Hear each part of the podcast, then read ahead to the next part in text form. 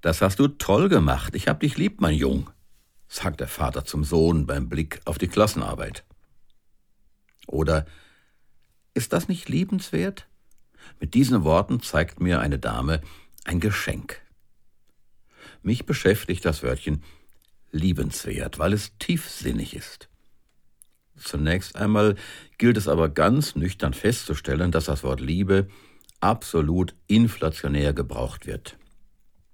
Wir lieben unser Hobby und herrliches Wetter, wir lieben das Lieblingsessen und die Ruhe im Wald und unsere Fernsehserie, wir lieben es, wenn sich jemand gut ausdrücken kann, wir lieben alles Mögliche. Manchmal denke ich, andere Worte würden besser passen. Und das Wort Liebe wäre wieder freier, um es für Menschen zur Verfügung zu haben. Eine Fernsehserie kann ich toll finden, das Hobby kann mir Spaß machen und mein Lieblingsessen schmeckt mir immer wieder sehr gut. Ich möchte Menschen lieben. Und zwar unabhängig von ihrer Leistung, wie bei dem Jungen mit seiner guten Klassenarbeit, und unabhängig von Vorteilen, die ich durch sie habe. Denn Leistung schwankt und macht nicht den Wert eines Menschen aus. Ich möchte Menschen lieben, und zwar unabhängig von ihrer Leistung, wie bei dem Jungen mit seiner guten Klassenarbeit, und unabhängig von Vorteilen, die ich durch sie habe. Denn Leistung schwankt und macht nicht den Wert eines Menschen aus. Leistung kann auch ein anderer für uns bringen, vielleicht sogar noch effektiver. Die Frage ist tatsächlich, ob wir den Menschen lieben wie er ist, mit seinen Ecken und Kanten, auch wenn er oder sie uns Sorgen oder Mühe machen, auch wenn unsere Meinungen mal aufeinanderprallen. Denn Liebe kann man sich nicht verdienen. Oder wie sehen Sie das? Auch Gottes Liebe kann sich kein Mensch verdienen. Aber mancher versucht das zum Beispiel durch Fleiß oder Geld. Der Theologe Helmut Thielecke hat einmal klargestellt, Gott liebt uns nicht, weil wir so wertvoll sind, sondern wir sind wertvoll, weil Gott uns liebt.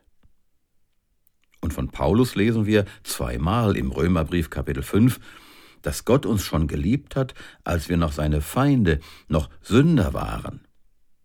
Für diese Liebe steht der volle Einsatz seines Sohnes Jesus Christus. Gott hat es also vorgemacht.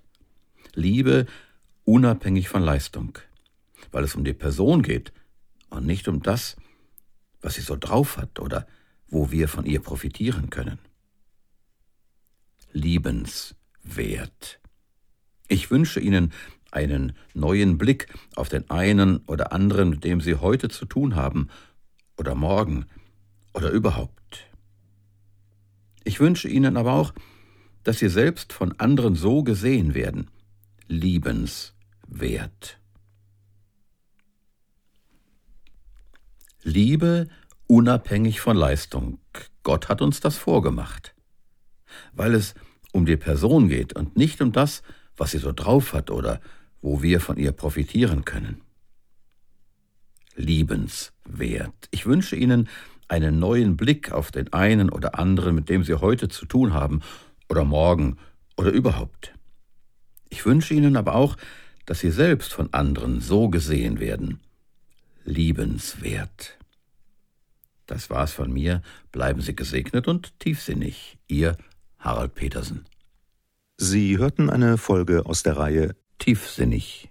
Produziert für das Com-In-Netzwerk von und mit Harald Petersen, bei dem auch die Textrechte liegen.